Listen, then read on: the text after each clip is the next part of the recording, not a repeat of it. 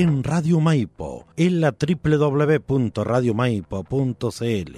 A continuación comienza su programa de cine, literatura y artes, conducido por Lía da Costa, Creare, un espacio de crítica, comentarios y entrevista para informarte de la actualidad en el mundo de las artes y conocer los temas relacionados con el cine, documentales, series, libros y artistas que a todos nos interesan. Bienvenidos y bienvenidas a Creare con Lía da Costa.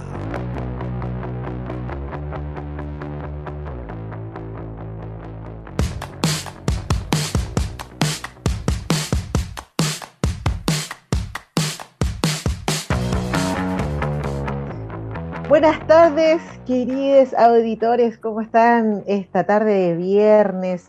Un viernes muy particular, porque se viene un fin de semana histórico. Estamos aquí en Crear, es un programa donde les damos recomendaciones de películas, series, documentales y también hablamos de arte y creación con grandes invitados. Todos los viernes por Radio Maipo, las 17.30 horas, usted puede encontrarse con nosotros aquí en su programa crear. Esta semana y la semana pasada ha sido una semana de muchísimas emociones y turbulencias, ya en todos los sentidos sociales, artísticos, de todos lados. Estamos como con un estrés tremendo, pero estamos aquí para darle a ustedes una salida y una alternativa a todo el estrés de su vida y podemos conversar de cositas entretenidas y divertidas que también tienen que ver con lo social, que también tienen que ver con lo que nos sucede, pero que nos ayudan a comprender también mejor el mundo.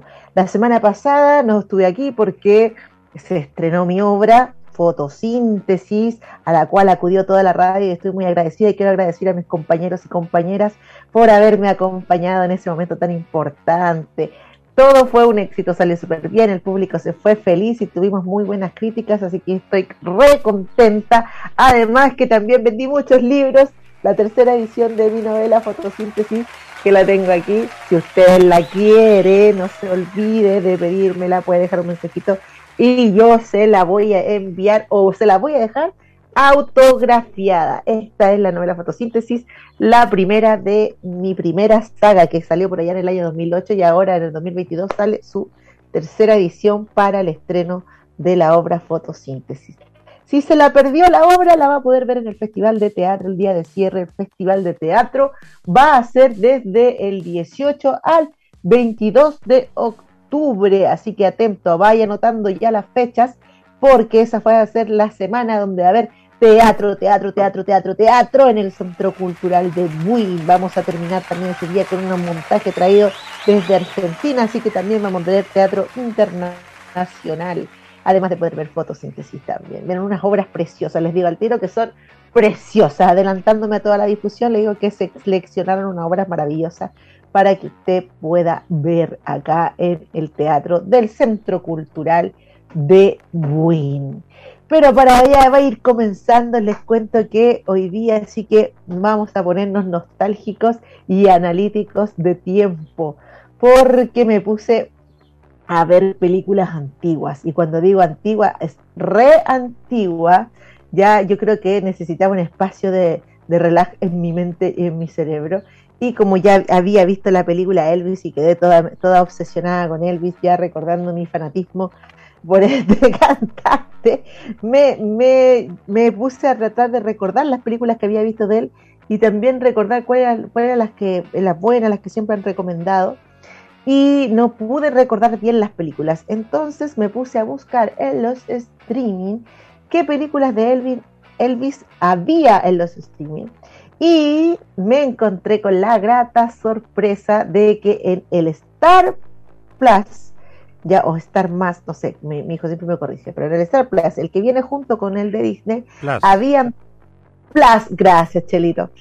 Habían tres, tres películas de Elvis y las vi las tres. Así, de fanática. Me puse a ver las tres, por eso ando con tanto sueño, porque no mío viendo películas. Pero quiero comentárselas porque. quiero comentárselas porque eh, me llevé una grata sorpresa también con las películas y también me hizo analizar el cine desde otra perspectiva, ya desde otra mirada de cómo hacían las películas antes. La primera película de Elvis que vi y que les quiero comentar es Love Me Tender, Love Me Tender, que también es conocida como La novia robada. Ya, esta película es en blanco y negro, eh, fue, fue estrenada en 1956, solo a un año ya o dos años de que Elvis se volviera mega famoso en el mundo. De hecho, esta es una de las películas que impulsó más aún su fama. Ya, y es una película en blanco y negro. Uno, eh, eh, para ver las películas antiguas es, es, interesante porque ahora en la actualidad todo pasa tan rápido, de repente em, las historias están pensadas como, como, como de que la persona esté todo el tiempo, el público esté todo el tiempo atento, esté mirando, esté tratando de entender. Pero cuando vemos películas de esta época, son películas que tienen un ritmo más lento y que te, que te llevan a, una, a un espacio em, de más calma mentalmente. Ya de hecho creo, creo que es, lo que me pasó en esta película es que me trajo mucha calma. De verdad, mucha calma, mucha tranquilidad. Me gustó extrapolarme y salirme y estar en, este, este, estar en este tiempo, 1956, viendo una película. ¿ya? Eh, yo, siento que hace falta ver películas antiguas, ya siento que hace falta tener más canales. Yo creo en el cable parece que hay uno o dos canales donde dan películas muy antiguas, em, pero creo que hace falta que hubiera así como programación de películas antiguas, que se fuera, fueran rescatándose películas muy antiguas, porque también había mucha calidad antes. En las historias, en la performance, ya eh, en la forma y la manera que tenía, y uno lo empieza a mirar y se, puede imaginar muchas cosas. De partida, esta película está ambientada en 1870 y tanto, no, perdón, poco antes creo, déjame recordar. Sí, no, mucho antes, como en el 1830, una cosa así, cuando termina la guerra civil eh, norteamericana. Eh, por lo tanto, también uno se empieza a fijar eh, los detalles, ya que en esta época no existía nada digital. Dígame, Chilito. ¡Ay! está escuchando la música. qué hermoso. Sí. Ah, me quedé pegada. Ah, ah, ah, que de primera, de primera no lo escuchaba porque donde estaba hablando, pero Elvis estaba presente al lado tuyo. ¡Ay! ¡Qué bueno! Me está acompañando, me está acompañando Elvis esta tarde. Ese es Love Me Tender, de hecho es la canción eh, principal de esta película, ya que también es una canción ultra, ultra famosa de Elvis Presley. Eh, bueno, les decía que como esta película está ambientada en 1800 y tanto, ya, pero está hecha en 1956, uno también se empieza a dar cuenta de lo grande que era Hollywood en ese tiempo en términos de producción y en términos como de arte, del diseño de arte de las películas, ya porque la ropa, los elementos que utilizaban allí, toda la intencionalidad que hay de que uno se pueda transportar al tiempo es maravillosa. Esta es la historia de un, em, de un joven soldado junto a sus hermanos, que no es el, que no es el bien protagonista, eh, que roba dinero y vuelve a su casa a casarse con su novia, pero a eh, su casa habían avisado que él había muerto y el hermano menor se había casado con su novia. ¿Quién era el hermano menor? Sí, Elvis. Ese es Elvis, el hermano menor. El hermano menor, el que se quedó con la mamá, que no pudo ir a la guerra porque era muy chico y se dedicó a la música, ¿ya? Y entonces comienza ahí un triángulo amoroso súper cuático. Eh, también eso es muy interesante de ver las películas antiguas, de cómo se atrevían a, contar una historia, em, se atrevían a contar historias que sabíamos que no podían terminar bien, pero, pero las cuentan de manera muy, muy, muy arriesgada, muy riesgosa. Yo siento que hoy día los autores, em, también me incluyo, creo que nos arriesgamos menos. Ya siento que no arriesgamos menos. De repente, como como que estamos demasiado preocupados de, la respuesta, de la que nos vayan a decir, estamos demasiado preocupados siempre de la interpretación, de la crítica, ¿ya? y siento que nos arriesgamos mucho menos, tal vez, eh, tal vez el secreto está en arriesgarse, ya, tal vez el secreto es ese, pero es difícil arriesgarse cuando uno tiene inmediatamente la respuesta. Ya, hoy día todo es inmediato, entonces uno inmediatamente uno sabe, uno piensa, uno está analizando, eh, lo que el público va a decir o lo que la crítica va a decir y uno empieza a restringirse de repente un poco. Acá nos cuentan una historia súper súper arriesgada, yo la encontré muy arriesgada y con cosas que, que, con elementos em, dramáticos, elementos dramáticos también atrevidos. Ya, y para la época también lo encontré súper atrevido. Bueno, tenemos acá un Elvis que todavía no se tenía el pelo negro, ya un Elvis rubio, pero como era en blanco y negro no se notaba mucho, pero es un Elvis rubio, ya, y, que canta con una edición súper linda. Y es una historia como de vaqueros en el fondo, porque estos soldados vuelven a, como, digamos, como el viejo este. Ya hay una persecución, ahí está la historia de amor, y, y la verdad es que debo decir que Elvis actuó bastante bien en esta película que fue, creo, la primera película que hizo. Ya 1956 tienen que ver Love Me Tender, es muy bonita. Y también, ¿sabe el otro? Que los planos, como son largos, eh, hay mucha, mucho teatro también hay mucho teatro en esta película. Eso también es interesante de ver y también los invito a mis compañeros y compañeras de teatro a ver este tipo de película porque hay planos muy largos donde, donde todo el peso de toda la imagen, de todo lo que se está transmitiendo está en la actuación. Y de repente los actores también aquí en estas películas tienen como harta licencia para hacer cosas y se ponen a actuar y se quedan así como un rato y todo y el plano como que intenta captar lo que, lo que está, lo que se está actuando. Es muy interesante eh, de ver. Y el blanco y negro también que te trae otra visualización de las cosas. El blanco y negro te permite otras cosas, te permite otro tipo de planos, te permite otro juego de sombras. Em, por eso también en la actualidad se han hecho películas en blanco y negro, porque tienen esa intencionalidad de mostrar lo que no se puede mostrar en colores, ya de parte de la fotografía. Esa es Love Me Tender, es la primera que vi, ya. Eh, esta sí la había visto cuando chica, la había visto cuando chica porque tenía grabadísimo en mi mente la escena cuando Elvis canta Love Me Tender y también el final. Lo tenía grabadísimo, pero no lo recordaba y cuando la vi lo recordé y fue súper lindo recordarlo. La otra película que vi de Elvis Presley es Corazón Rebelde, Corazón Rebelde.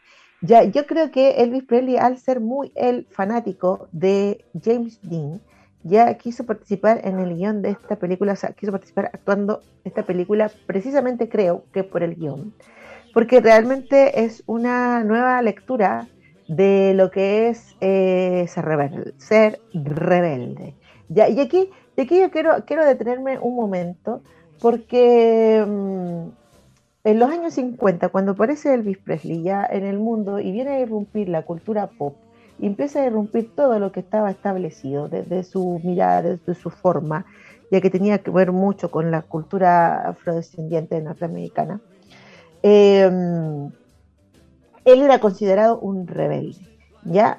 Pero e, esa rebeldía, esa rebeldía, esa liberación, esa, ese atrevimiento, esa choreza, era apreciada por sus pares, ¿ya? y era apreciada también como una forma de, romper con los esquemas, de romper eh, con, todo lo que estaba establecido y romper con todas las cosas que, que, no estaban bien, como por ejemplo la segregación racial, ya que, yo estaba viendo, hasta, he, visto cosas así con mi hijo y, mi hijo no me dice que no puedo entender que se sentaran eh, las personas de color en un lado del bus y las de blanca en otro lado. No lo puede entender, él no lo puede comprender en su cabeza. Entonces, aquí había una valoración de lo que era ser rebelde y Elvis Presley venía, venía admirando a James Dean, que también había sido cierto, un rebelde, y no encima no cualquier rebelde, sino que un rebelde sin causa. Eh, Y esto era, era como un movimiento, esto ya era un movimiento, esto era una tendencia, esto era una forma que estaba, que estaba ocurriendo en ese tiempo. Yo creo que debemos hacer un reconocimiento a todas las personas que eran jóvenes en esta época, en los años 50 y en los años 60, ya porque ellos tuvieron que enfrentarse a un sistema muy riguroso de costumbres, de cultura, un sistema extremadamente riguroso donde todas las leyes y todas las reglas estaban en favor de, lo, de, los conservadores, digamos, y tuvieron que ser rebeldes para romper con eso.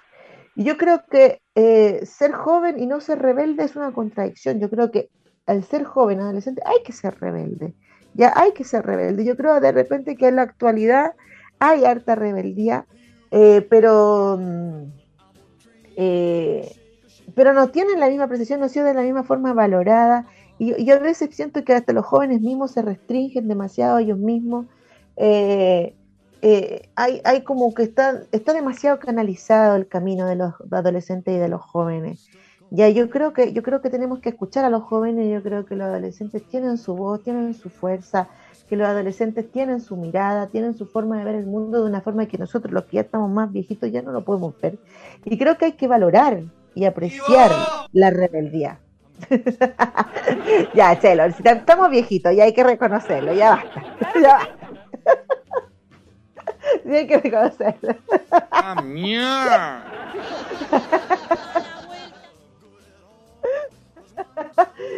bueno, y eh, también con este comentario quiero hacerle un homenaje a mi abuelito eh, Reginaldo Salas da Costa, ya que él fue un rebelde. Ya yo con estas películas me pasó algo muy curioso que recordé, recordé las historias que me contaban de mi abuelito y las historias que él mismo me contaba con su chaqueta de cuero, con su moto, con su peinado engominado al estilo Elvis Presley.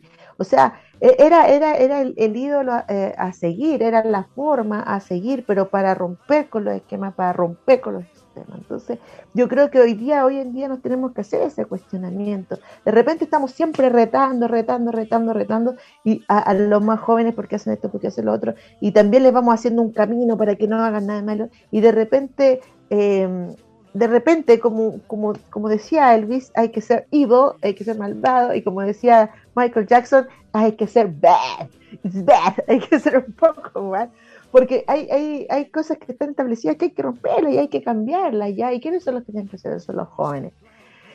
Esta película muestra una historia también bastante atrevida. Acá tiene una relación, tiene tres relaciones con tres mujeres diferentes, ya, pero no es como que ustedes lo piensen que es como un mujeriego, no, al contrario. Es un joven rebelde que está envuelto en una pelea, ya, en el cual salería una persona y se lo llevan detenido, se lo llevan preso y lo van a, están decidiendo si lo mandan o no a una correccional. Y un hombre, un, joven, un abogado, un, vendedor que está ahí, como su hija tuvo un bebé, fue sin casarse, sin nada, él aprovecha esta oportunidad y dice, yo me lo llevo para mi casa, yo lo puedo reformar, pero con la intención de que se quedara con su hija para que su hija no fuera desprestigiante de la sociedad, porque en ese tiempo tener un hijo sin estar casado era terrible, no se, no, no, no, no se podía tolerar. Entonces el plan era que él se quedara con su hija. Entonces él se va a la casa de este, de este caballero que vende pociones, así como vende alcohol y cosas, y ella está con su bebé ahí y, ella, como por mandato de su padre, tiene que conquistarlo, tiene que quedarse con él, qué sé yo, y ahí hay un juego interesante.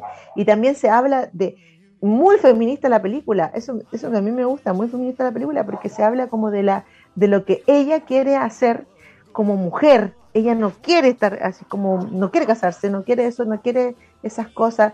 De hecho, sale tomándose unos tragos ahí con, con Elvis. Ya, es como que ella también es una rebelde y eso me encanta, como que la encontré súper feminista esa, esa parte. Por otro lado, lo mandan a él a una, a una psicóloga, ya para que lo trate, y, y, la psicóloga como que se da cuenta de que él tiene como un talento innato para la literatura, eh, y le empieza a incentivar a que se eduque, ya a que salga de ahí. Pero él es como un, como rebelde, así como todo, todo el cuento, entonces es como una, una relación que se, se, torna bastante tensa ahí con la psicóloga. Eh, una cosa de confianza y me recordó mucho, mucho los jóvenes de ahora que ya no tienen confianza en las instituciones, ni en los sistemas, ni en nadie, eh, y, y, y, van, van al choque todo el rato, ya, y de repente falta un poco de entendimiento también para, esa, para esos jóvenes. Eh, y ahí también eh, entra en un juego súper interesante, así como que la psicóloga eh, no sabe, la psicóloga como que se enamora de él y la psicóloga tiene que decidir ser profesional o no ser profesional, además que es más chico que ella y ella tiene que decidir si cruzar o no cruzar la línea pero cuando cruza la línea y se, da cuenta de que lo destruye a él. Es muy interesante esa postura, así como que es una mujer empoderada, una psicóloga que tiene su casa, es, es, es viuda, ya, pero se enamora de él y tiene que enfrentarse como a esa decisión de, de su carrera profesional, su ética profesional y el amor que siente por él, porque finalmente está enamorada de él. Y él también se como que se enamora de ella. Es muy interesante la película, de verdad, y muy feminista también en ese aspecto, porque es una mujer súper empoderada la que tenemos ahí. Y por otro lado está otra, otra chica que es una, una niña de plata que está enamorada de él también y que tiene una relación con ella como de, de poroleo, pero a él lo miran en menos la familia porque, eh, porque es un rebelde. Y, entonces, eh, entonces ahí viene todo un cuestionamiento de las clases, etcétera, etcétera. Y la joven también es una rebelde al estar con él y también tampoco le importa la, la de su familia. Súper interesante la película, me pareció súper interesante, de verdad, Corazón Rebelde, 1961, o sea, muy antigua ya los años 60, cuando estamos ahí un poquito ya empezando la revolución hippie, ya en contra de la guerra de Vietnam, y ahí empiezan a pasar cosas, ¿cierto? En Estados Unidos, 1963, mataron a Martin Luther King, entonces la cosa estaba fuerte, potente, pero la encontré feminista la película y eso me fascinó. Ya, o sea, como que eh, era, era como Elvis, era como un ente dentro de la película que defendía la libertad de pensamiento y la libertad de hacer, de, de moverse de las mujeres. Era como él era como era como que era como que hacía barra a las mujeres para que las mujeres hicieran lo que quisieran, así como que se empoderaran. De verdad que me, encantó, de verdad me encantó. Este es Corazón Rebelde. Oye, todas estas están, repito, están en Star Plus. Así que las pueden ver los que tengan Star Plus y Disney, las pueden ver súper bueno las películas, pero tienen que sentarse a verlas y escucharlas porque tienen otro ritmo, tienen otra forma, ya no es como las películas de ahora, ojo. Y la otra película que vi de Elvis, que ya esta sí que me encantó. Yo creo que estuve toda la película con la boca abierta, así como, como mirando, así como, oh, qué onda. ¿En qué momento se les ocurrió hacer esto? Ya en esta película de 1960 se llama Estrella de Fuego y está protagonizada por Elvis Presley y Dolores del Río. Dolores del Río es una actriz que cuando yo era chica, mi mamá me hablaba muchísimo de ella porque era una actriz latina que había triunfado en Hollywood y era una actriz súper reconocida en Hollywood.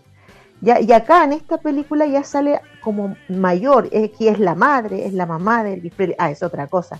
Las tres películas tienen una, una intencionalidad importante con la relación del personaje de Elvis, el que sea, y su madre.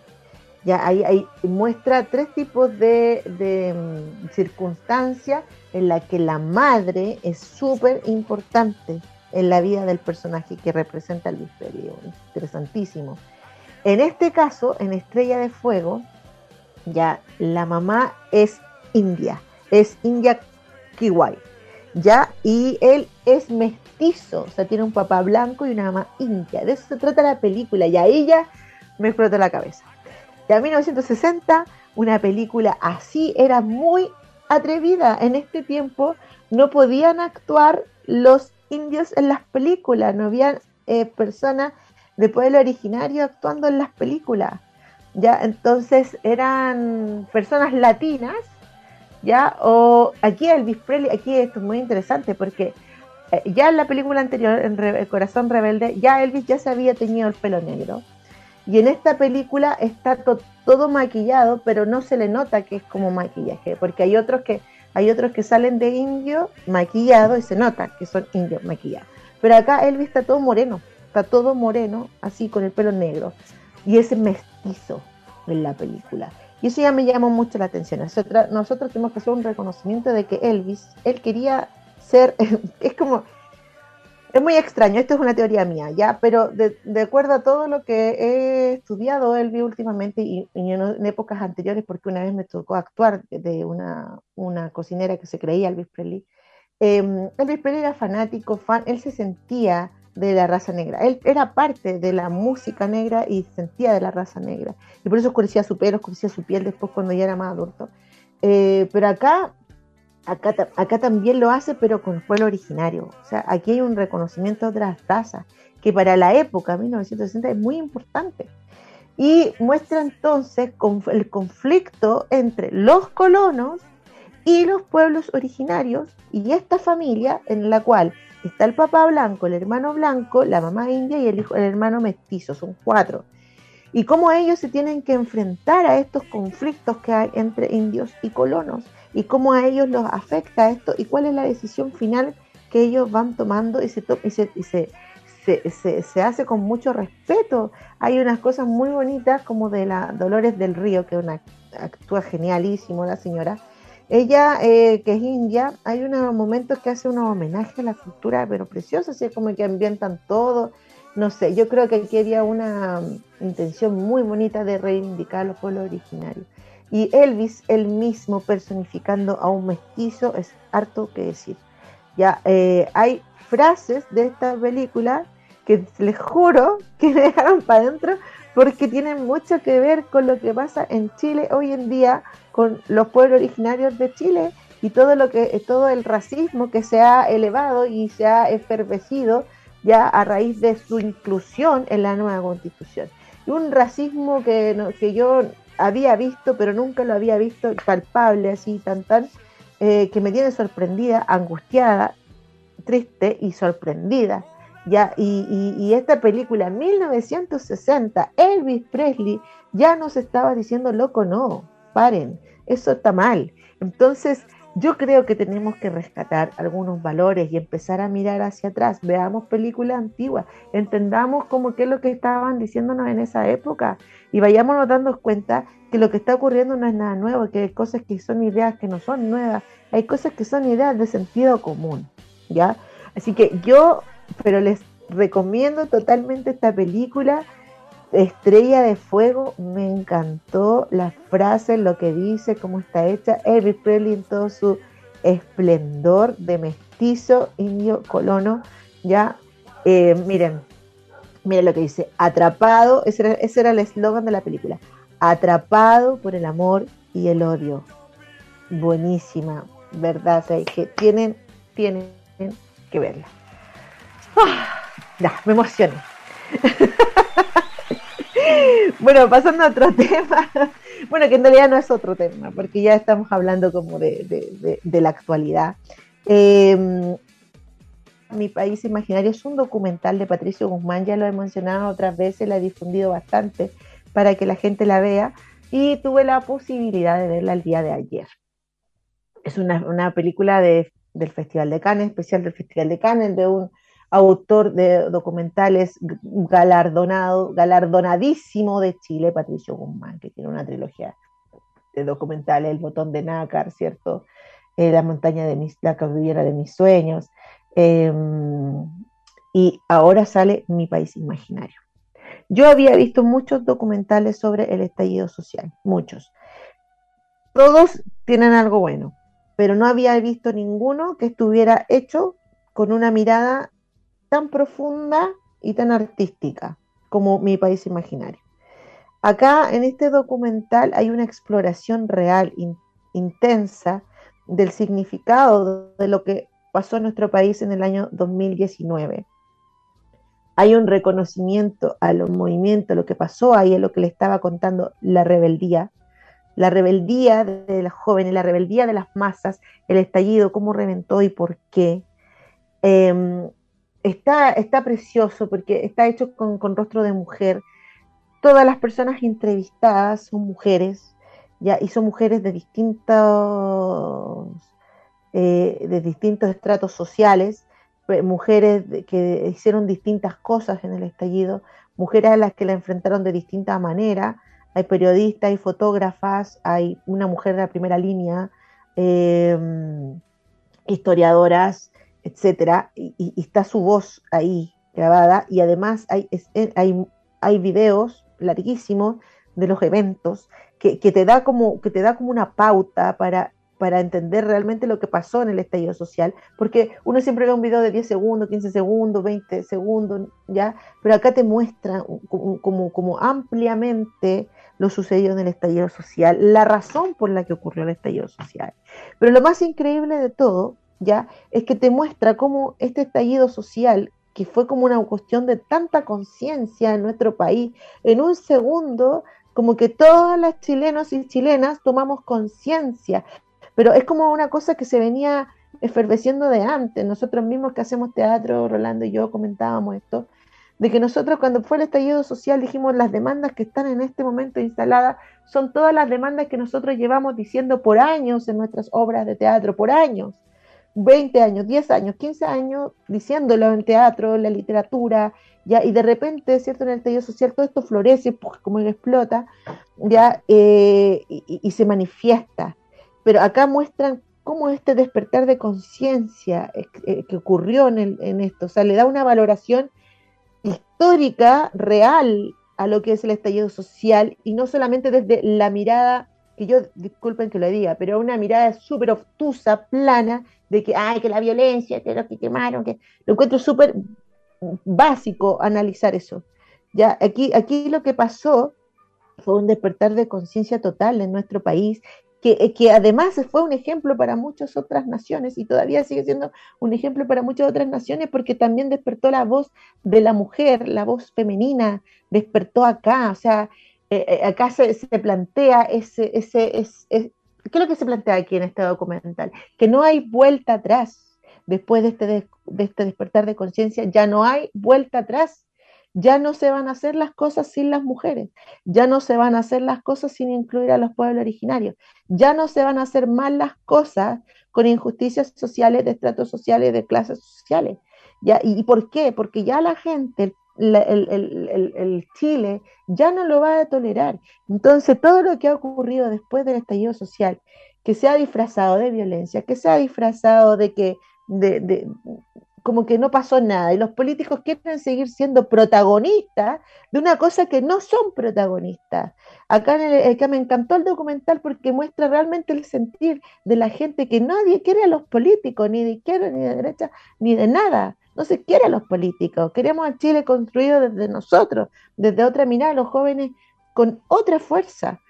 ¿Ya? Y eso aparece acá en este documental, pero que está precioso, de verdad, tienen que verlo, está maravilloso el, eh, este, este documental. O sea, yo creo que mírenlo de como si fueran de otro país, véanlo como si fueran de otro lugar y se van a dar cuenta de lo grande e importante que ocurrió en nuestro país en el 2019 y los procesos que han ido ocurriendo, porque salimos con salimos de esto con democracia y continuamos peleando, pero desde la democracia ya, o sea, votos, más otros votos, tras votos, tras votos, cada vez tenemos que ir a, hemos ido a votar no sé cuántas veces desde que ocurrió, y esa es la salida, yo creo que más bella que he visto de una revolución, porque siempre las revoluciones terminan, ¿cierto?, con gente muerta, que aquí ocurrió, gente mutilada, que sí ocurrió, pero siempre termina, termina mucho peor y acá la revolución nosotros fuimos saliendo con democracia, más democracia, más democracia, y de eso las chilenas y los chilenos se tienen que sentir orgullosos, orgullosos y orgullosas de que mañana, de que pasado mañana, perdón, el domingo vamos a ir a votar otra vez. Ya, o sea, acá, acá hay una manifestación importante, pero que se canalizó en, en la democracia. Y nosotros tenemos que sentirnos parte de ese momento histórico y entender ese momento histórico. Y este documental nos ayuda y nos muestra eh, desde una mirada muy profunda, desde una mirada muy hermosa, de verdad, de una mirada muy artística, qué es lo que sucedió, qué es lo que estamos viviendo y qué estamos, en qué estamos ahora los chilenos y las chilenas. Miren, se va a dar gratis este documental en todos estos lugares eh, hoy día. Ya, bueno, hay algunas funciones que ya están, ya, pero funciones gratuitas en el Centro Cultural de Lonquén de Villarrica, Biblioteca Galo Sepúlveda, Centro Comunitario Pedro de Valdivia, Biblioteca Pedro Valdivia. Se está dando funciones gratuitas de este documental y yo les digo, queridos auditores, que tienen que verlo, tienen que verlo. Y también les digo con todo el corazón, ya con todo el corazón y con toda la, la pachorra de Creare, vayan a votar este domingo con conciencia, vayan a votar informados, vayan a votar sabiendo y sintiéndose parte del momento histórico que estamos viviendo como país. No lo tomen a la ligera. Recuerden lo que pasó en el 2019. Recuerden por qué explotaron las calles. Recuerden la ira y la rabia que sentíamos. Recuerden el, el descontento. Recuerden el despertar. Y vayan a votar a conciencia. Ese es mi mensaje para hoy, en este fin de semana, en el cual estamos viviendo un momento histórico que va a ser recordado por muchísimos años, muchísimos, muchísimos años. Ya, eso. Bueno, queridos, eso era lo que les quería recomendar hoy día. Espero que les haya gustado. Y ahora vamos a pasar a una sección que me encanta, porque es una sección donde hablamos de arte y cultura. Esta tarde tenemos dos grandes invitados. Ya vamos a invitar ya a hacer parte, a unirse a nuestro, a nuestro, a nuestro panel. Ah, le puse color. Vamos a invitarles a entrar a nuestro panel. Chelito, Chelito, ¿le puedes mandar por favor el link a, No, no te preocupes, yo lo mando. Vamos a invitar ahora a nuestro panel, ahí está, a un gran bailarín, ya, a un gran bailarín, coreógrafo y también diseñador de escenografía, Sebastián Guzmán. Y también vamos a invitar acá a Rolando Collinao. Rolando Collinao, quien es mi fue mi asistente de dirección en fotosíntesis y también es codirector de la compañía entre paréntesis y uno de los más antiguos de la compañía entre paréntesis. Ya, así que vamos a darle un aplauso a ellos dos que nos van a acompañar ahora para que conversemos sobre el estreno de fotosíntesis. Chelito, mientras entran, entran ellos, cuéntales por fin si, es posible, cuéntales un poquito al público cómo estuvo el estreno para ti de, fotosíntesis. Eh, bueno, primero saludar oficialmente a los auditores y auditoras. Eh, sí, eh, bueno, de hecho, hicieron, como dice, decía alguien por ahí, hicieron un milagro que salí un poco, eh, porque la verdad que me llamaba bastante la atención también, y, soy bien adicto al teatro, aunque no lo creas, así que eh, me pareció una excelente obra. Eh, siento que está bien estructurada, no, no tiene de, de, algo mucho, sino que tiene de, de todo un poco, ¿me entiendes? tiene humor, tiene drama, tiene enseñanza, tiene ideología, tiene mensajes, está bien construida sobre eso, también con muy buenas actuaciones. Destaco algunas, obviamente no, no sé los nombres, pero eh, destaco algunas, sobre todo en la parte cómica, que yo siempre he dicho que lo cómico es como lo más, lo más difícil eh, realizar a veces, eh, y, creo que hay dos chicas brillaron ahí con luces propias, además muy bien complementada toda la obra, la escenografía, eh, los temas técnicos que se dan de repente son netamente por la estructura del teatro y que también ahí después obviamente te lo voy a indicar para que tú lo indiques al mismo teatro porque son eh, situaciones que generan eh, más que nada por desconocimiento quizás de quienes están a cargo justamente del teatro pero eh, más allá de eso la obra en sí muy buena muy buena y, lo que más rescato que para las personas que tenemos déficit atencional tardó horas observando algo eh, es casi imposible. No me pasa ni siquiera un partido de fútbol. Y acá la verdad que las veces que tomé el celular solamente fue para sacar alguna foto o, para ver si ha llegado un mensaje con respecto al mismo tema de, las publicaciones, pero no, no tuve esa, esa necesidad de salirme la obra porque aparte que te salías un minuto y te descuadrabas. Te descuadrabas, quedabas como... La, la, la obra era muy rapidita, entonces en ese sentido, Elías, me pareció muy interesante y de verdad te quiero felicitar a ti, a todo tu equipo de trabajo y, decirles que el Festival de Teatro va a ser pero súper bueno y por sobre todo eh, también eh, yo siento que hay mucha gente que sirve en tu compañía también para hacer monólogos de eh, obras cómicas. Yo creo que hay muchos que tienes que hincarle el diente por ahí, que tienen esa, esa beta cómica que, como dicen, que igual en, en el teatro de repente es difícil sacarla, pero varias sobre todo, más mujeres incluso, tienen varias eh, esa beta cómica como para, para hacer reír con una obra también escrita por Lía da Costa. Muchas gracias, Chelito. Muchas gracias por tu comentario. Me hace muy feliz que hayas estado ahí con, toda la gente de la radio, y que, pero sobre todo me hace mucho muy feliz que lo hayas disfrutado. Bueno, les cuento, queridos auditores, que Sebastián Guzmán, que está aquí ya con nosotros, que les vamos a dar un aplauso ahí activa tu, activa tu micrófono nomás y tu cámara, Cevita. Eh, él llegó a la compañía a trabajar con nosotros de la siguiente forma. Estaba interesado él en la descentralización y apoyar a un grupo artístico cultural que no que estuviera fuera de Santiago y él nos ofreció su trabajo de manera eh, directa, así como de venir a colaborar. Y la verdad es que ha sido un trabajo precioso el que él ha hecho y ha enriquecido también nuestra labor y quiero agradecer públicamente a Seba Guzmán el haberse ofrecido y el haberse interesado en nuestro, nuestra comuna y nuestra labor y con eso quiero darle un aplauso de bienvenida. ¿Cómo estás, Evita? Hola, muchas gracias, Elía, muchas gracias, Rolando, eh, por la invitación. Eh, agradecido de, poder estar acá, de poder estar en la compañía, eh, el granito que pude aportar, conocer a gente muy bella y, nada, muy, muy agradecido del resultado también. Y más que el resultado, también el proceso. Y creo que también eso fue, fue muy lindo. Fue muy lindo de parte de eh, todos y todas que pudimos estar ahí. Eh, hubieron altos, bajos eh, dentro de todo, pero se logró un gran trabajo. Y, se nota en el público. El público lo agradeció. Las palabras del público fueron muy lindas. de parte de los escolares también. Así que eso, eso vale todo. sí. Si te cuentan un poco a nuestros auditores, ¿qué, pasó contigo cuando empezaste a trabajar con fotosíntesis? ¿Desde dónde te agarraste ahí para ir creando eh, la escenografía? ¿Y cuál fue tu proceso de creación de la escenografía y de, la, de las coreografías?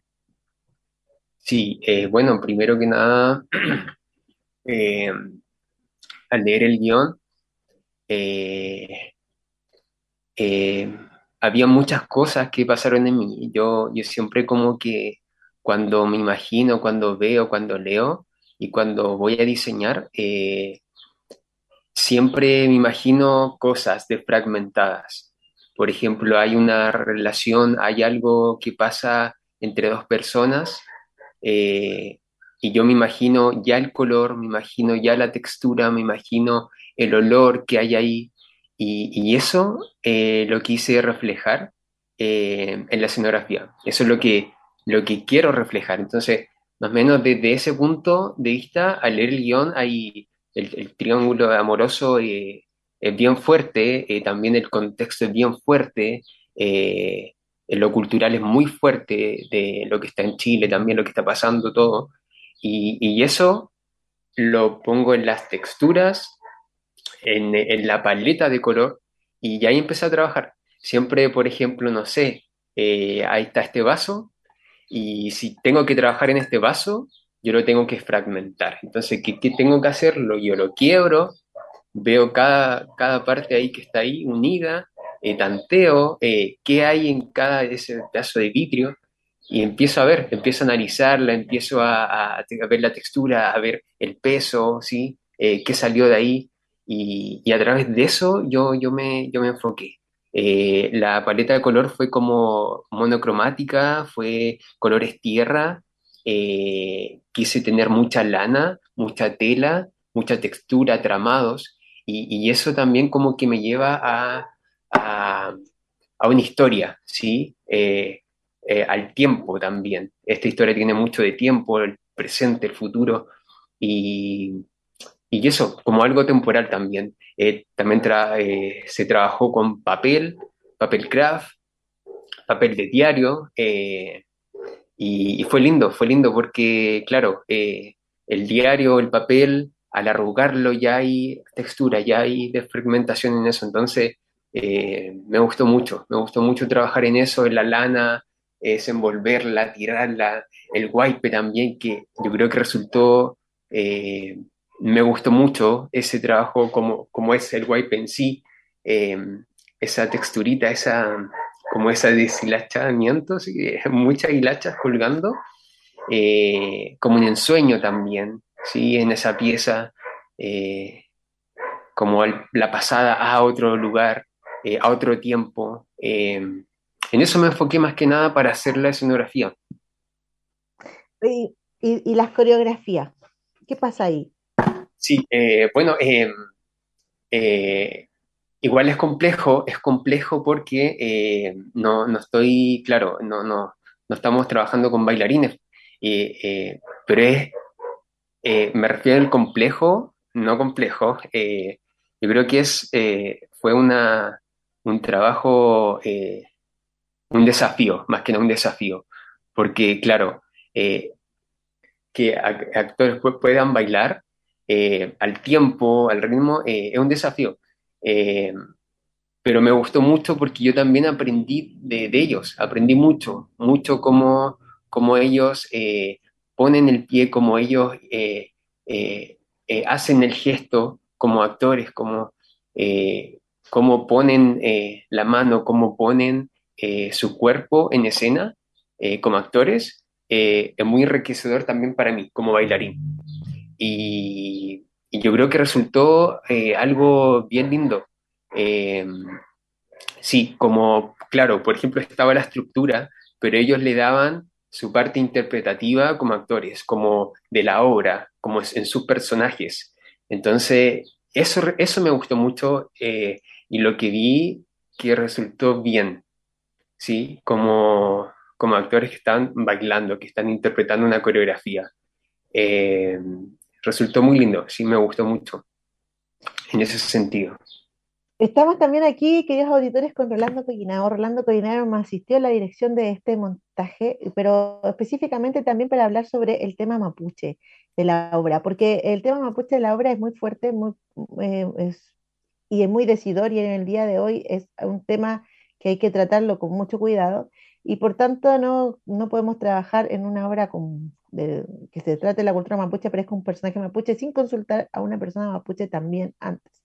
Ser Rolando, además de asistir a la dirección, también fue quien me orientó para el tema de la cultura mapuche y además también es parte de mi inspiración para la, para la novela. Llevamos como 20 años trabajando juntos ya. Entonces quiero preguntar a Rolando. ¿Cómo estás, Rolando, primero? ¿Cómo estás, ¿Llegaste bien del trabajo? Bien. gracias, gracias, gracias. Cuéntale un poquito al público, Rolito, eh, de qué se trata esto, de qué pasa con la cultura mapuche en la obra y cómo sientes tú que esto fue representado y si tiene la repercusión que nosotros esperábamos el estreno con, y el montaje. Eh, sí, complejo, complejo como decías tú, poder hablar de la cultura mapuche en este momento, en, en este momento que muchas personas han ocupado símbolos, símbolos de, de esta cultura. No, no, no, quiero decir mi cultura nuestra porque igual es, es, parte de, todos y de todas, ¿ya?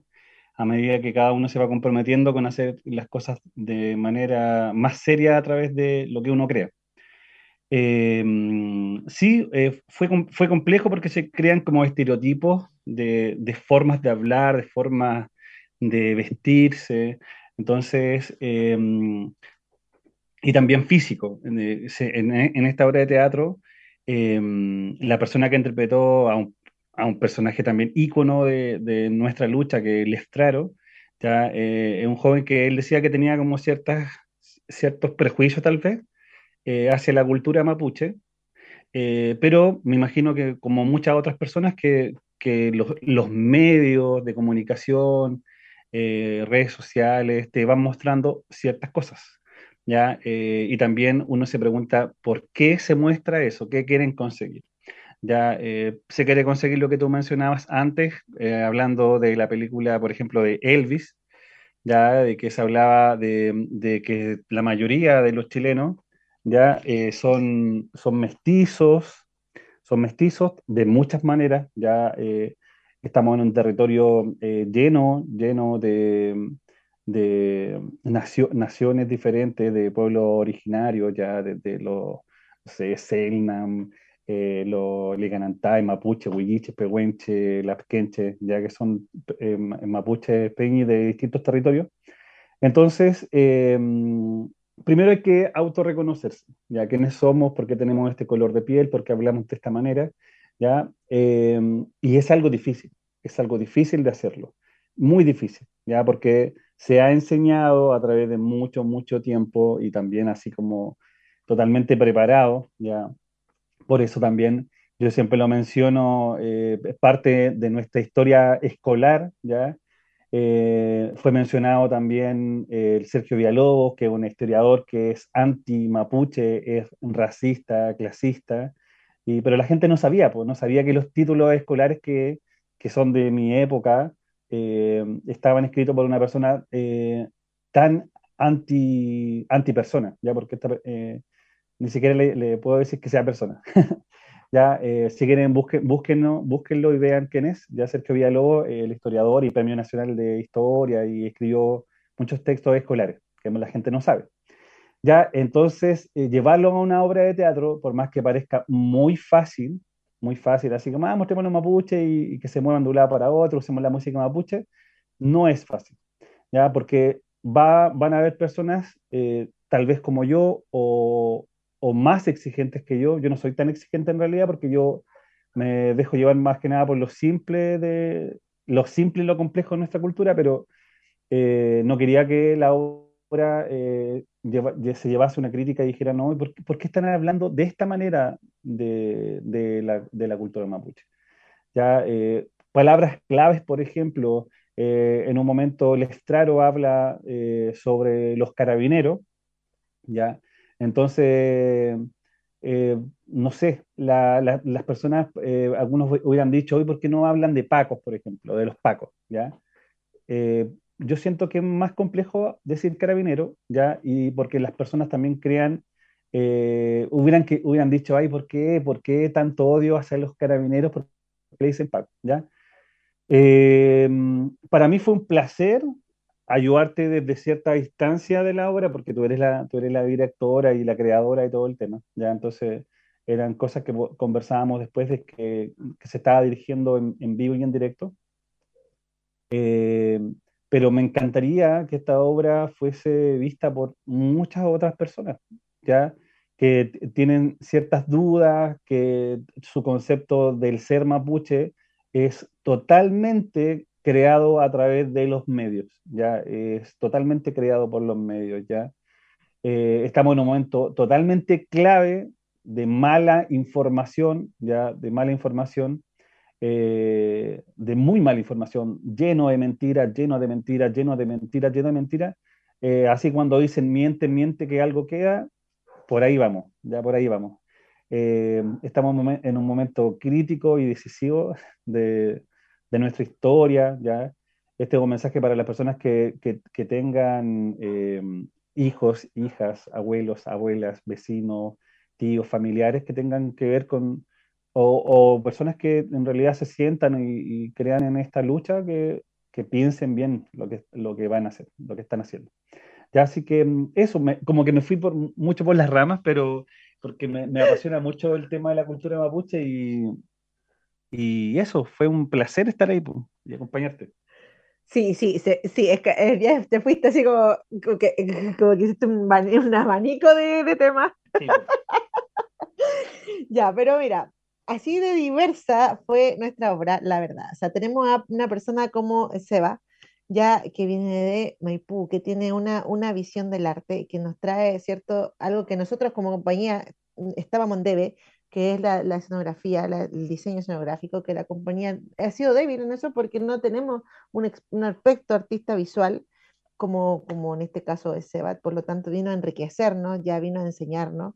Y también la, obra también tiene cierto, muchas otras cosas que, y muchos otros talentos, artistas de todo tipo y colores, pero también eh, está una persona como Rolando, ¿cierto? Que eh, tiene mucho conocimiento de la cultura mapuche y también vino a aportar desde ahí.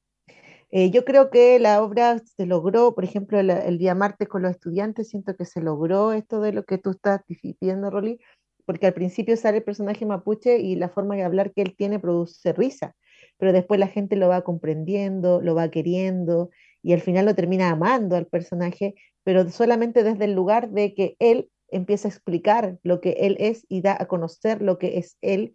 Y siento que lo que más me tiene satisfecha de, todo es eso, de que siento que la obra logró aquello que es que la gente conozca la cultura mapuche desde un personaje, pero que la conozca, ¿cachai? Realmente. Y siento que ese es un logro que se debe también a ti, ya que también me inspiraste para escribir el libro. Chiquillos, Seba, Rola, Ahora, ustedes cuéntenle un poquito al público eh, cómo fue esta experiencia, el estreno, de las, presentaciones a los estudiantes, con qué impresión se quedaron ustedes, eh, cuéntenle al público qué, qué, pueden ir a ver después en octubre en el festival. Dale, Seba, tú. Dale. Bueno, la, la obra en sí, eh, como, como, bien lo escribieron, claro, dura dos horas. es una obra, yo creo que es compleja, porque eh, tiene muchas cosas, eh, complejas en el sentido de rico, de, en tantas cosas que tiene.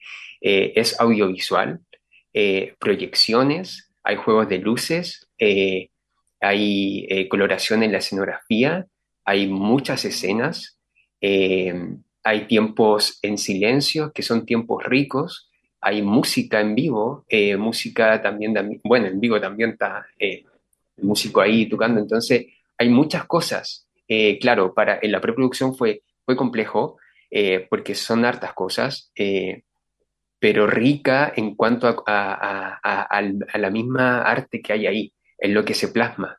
Y, y, aún más en el, en el contenido de la obra, que es la cultura mapuche. Es algo que, claro, obviamente hay mucho prejuicio también ahí de, de, no conocer en más profundidad. Y como decía Rolando, obviamente este personaje letrado que es tan importante que da el pie para conocer realmente quién es la persona. Claro, mejor uno puede hablar, se puede reír, ah, es como lo típico, pero sí se conoce más en profundidad que lo que es, que lo que, lo que hay dentro en ellos, y es hermosa. Yo creo que ese contenido, esa explosión eh, que hay ahí, em, es muy enriquecedora eh, culturalmente para, para, uno, para pensar, para reflexionar. Y, lo más entretenido de esto, lo más eh, hermoso, que también hay actores que muchos son jóvenes, que, que y yo también soy joven. Eh, estuve en la parte de escenografía, de, de, de, la parte obviamente coreográfica, y, y, eso no se ve en todos lados. Que jóvenes ahora puedan trabajar en esta obra, en una hora eh, de teatro eh, es muy lindo, es muy lindo porque, claro, yo agradecido siempre a Lía, le dije agradecido de que yo poder estar acá trabajando, en muchos lados no se abren las puertas para esto y, yo agradecido totalmente. Es una eh, linda, hermosa, de jóvenes que están comprometidos, todos los jóvenes que están acá, personas, actores, Lía sobre todo, hay, mucho, hay mucho talento mucho talento. Yo creo que eso es lo que, y amor y pasión por lo que, por lo que estamos haciendo. Yo creo que eso es como el mensaje que, que podemos dar de esta obra y del resultado. Eh, fue un resultado hermoso. Y eso. Sí, así fue. Rolito, tú como, como, como, espectador y como asistente de, de la obra, ¿cuál es tu análisis macro del proceso creativo, de todo lo que, de todo lo que nos ocurrió, de cómo se fueron dando las cosas. ¿Cuál es tu análisis del proceso creativo de la obra en general?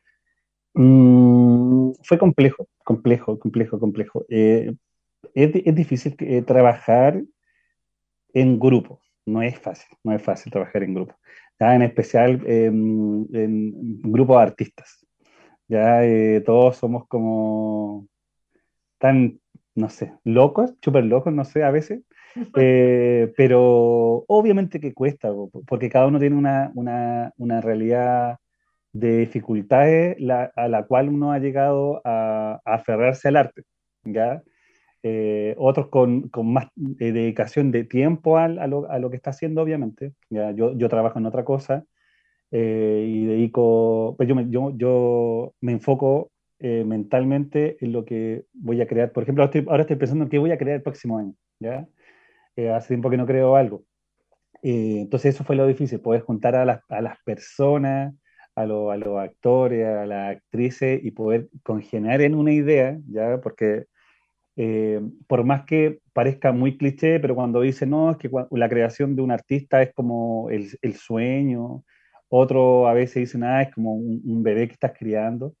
Ya, eh, yo creo que costó, lo que costó en esta obra fue dar a entender a los, a los compañeros que era, eh, todos eran totalmente importantes dentro de la obra y que eh, al menos nuestra compañía es así, em, que todos triunfamos y todos triunfamos. Si alguien se equivoca, todos nos equivocamos. ¿ya? Entonces, a veces cuesta eh, poder congelar eh, esas ideas, esas formas, ¿ya? esos ritmos. Em, todos tenemos formas de aprender no un guion, de, llevar a cabo un guion. O, entonces, eso fue difícil congelarlo. Y obviamente eso se debe a ti, a ti, eh, Lía, Alejandra, no sé cómo Janita, como, la conozcan, ya que, en un momento te lo decían, te decían, eh, estás intentando abarcar mucho. Yo creo que ahí faltaron ciertas cositas porque eres humana, eres humana, ya. El, el resultado fue, para mí fue inesperado.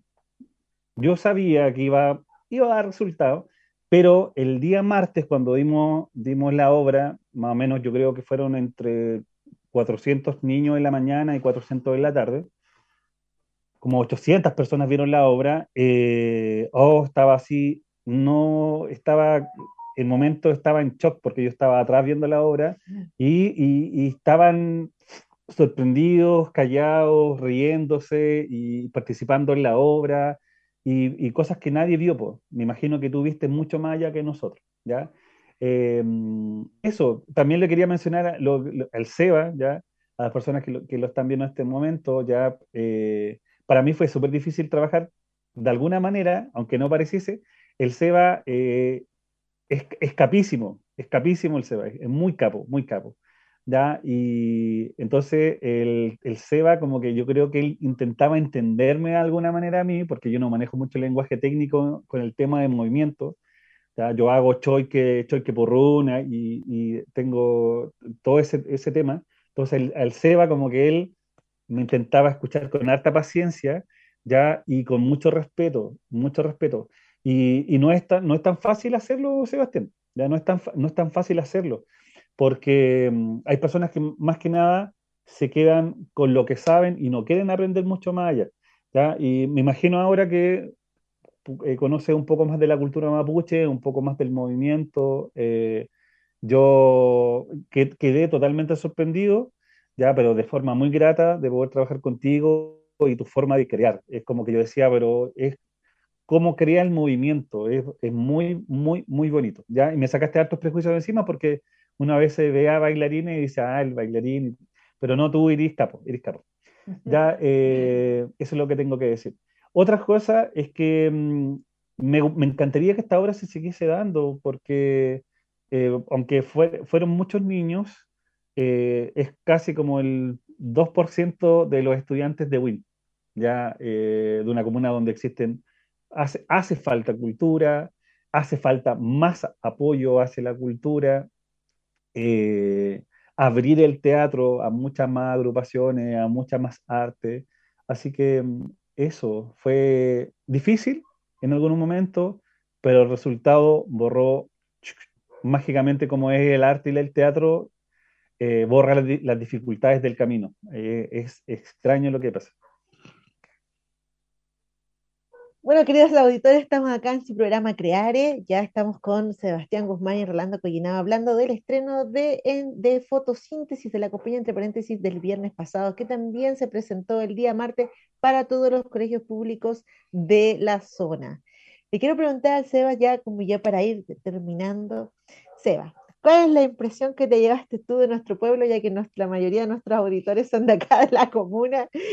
¿Qué nos puedes decir tú ahora que conociste a los buinenses, a los buinches que decimos nosotros? Eh, ¿Qué nos puedes decir tú de lo que has encontrado acá en nuestro pueblo?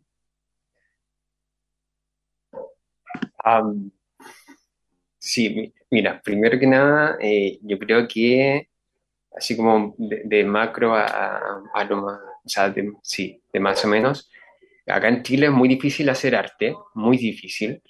Eh, y obviamente en Santiago, Santiago Centro, estamos hablando, eh, se concentra todo, todo. Pero aún así hay mucha competencia, mucha competencia en cuanto, eh, yo te decía, oportunidades que se te den para poder crear, para que te elijan, para que te digan, yo confío en ti, eso es muy difícil. Y yo siento, y, y lo que pude experimentar acá en Win, que cree mucho en la gente, le da mucho la confianza y eso se valora mucho, porque obviamente eh, alguien que trabaja con, una directora, con eh, el director que, que, está ahí y diciendo, yo creo en ti, yo sé, eh, creo en lo que hay, eso da mucho seguridad para poder hacer algo lindo. y, y esa, ese hambre que hay, yo creo que hay, hay mucho, en Buena hay mucho eh, en, el arte hay mucha esa hambre de también de aprender, de conocer y de hacer mucho. Yo creo que eso, eh, hay hambre de hacer en Win y sobre todo en la compañía que ahora estoy conociendo a ustedes. Eh, y a lo mejor todas esas oportunidades que no se dieron y que ahora se dieron, era como, yo sentía como que era, como que estaban así oh, queremos hacer esto y con unas ansias tremendas. Y eso a mí me daba como, como, yo dije, chuta, yo tengo que poner mi granito, ese chiquitito, pero que sea, aunque sea chiquitito, que sea bonito, que sea lindo, que, que, que, que sea un aporte. Entonces era como un desafío para mí, desafío, porque claro, una obra grande que ustedes han hecho muchas obras, muchas obras. Había hecho, eh, tiene una saga de libros eh, eh, eh, hermosas. Y en teatro también se han hecho mucho, pero así grande es la primera vez, entonces, claro, era un desafío grande. Entonces yo dije, wow, tengo que dar lo mejor de mí.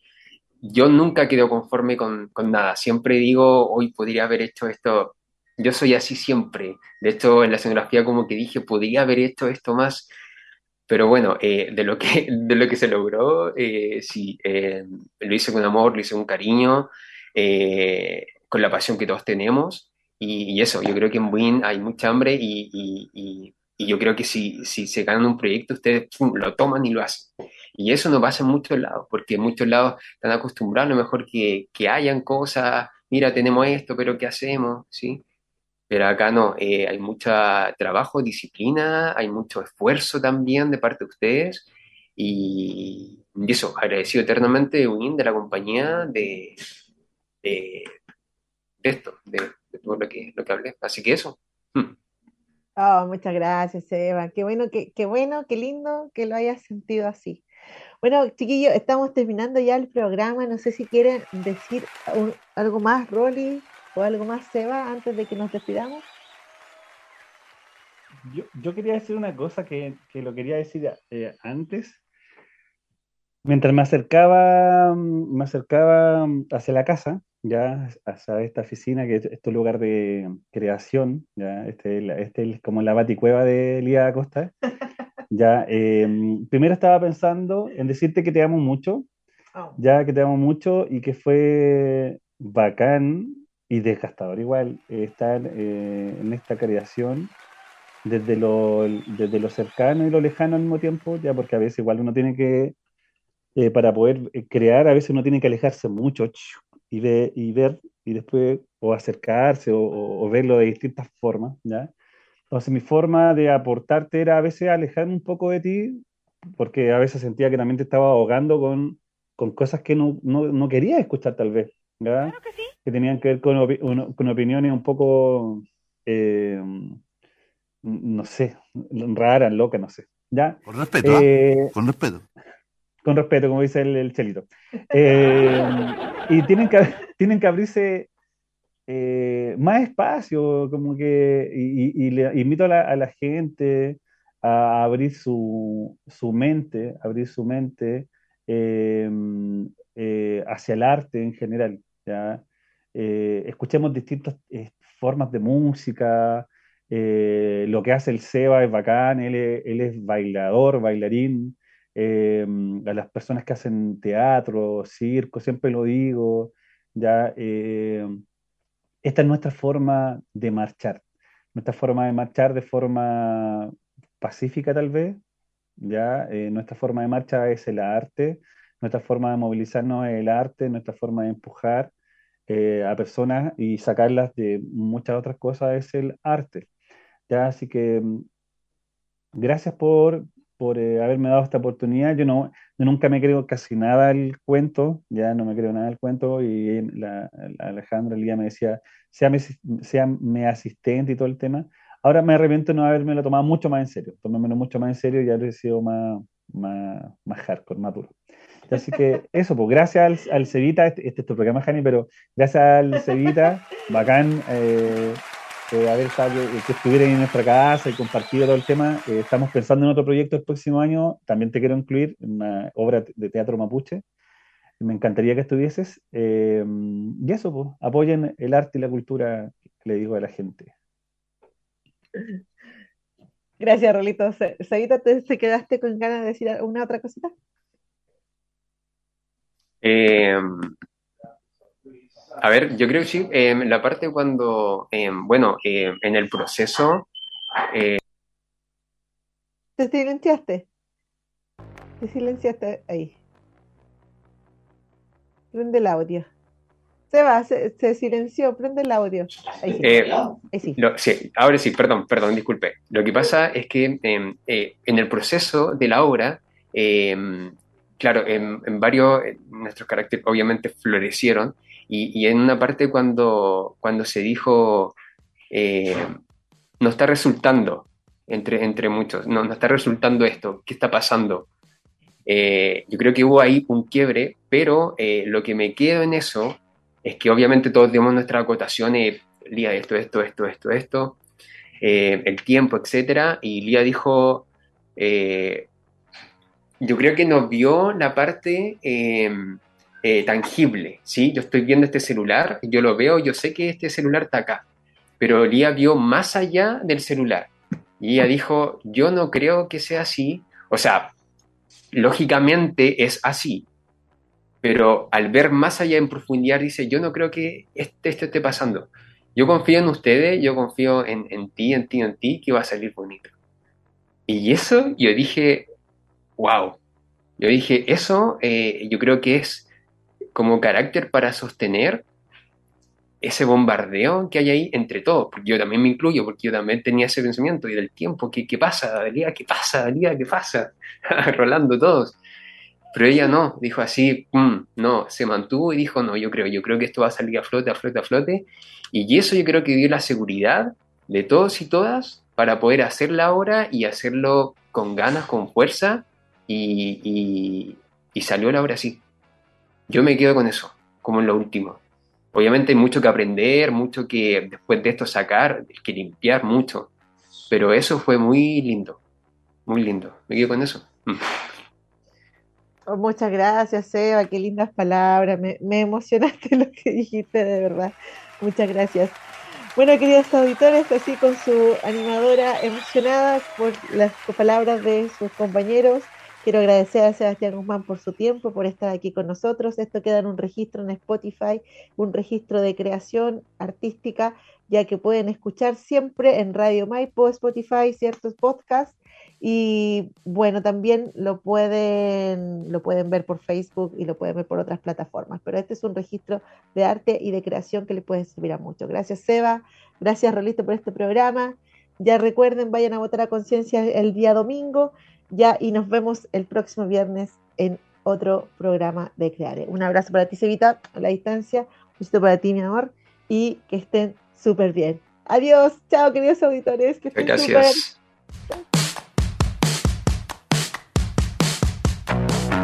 Radio Maipo presentó Creare, un espacio de crítica, comentarios y entrevista para informarte de la actualidad en el mundo de las artes y conocer los temas relacionados con el cine documentales, series, libros y artistas que a todos nos interesan. La próxima semana, en este mismo horario, Lía da Costa volverá con su programa de cine, literatura y artes. Hasta el próximo programa.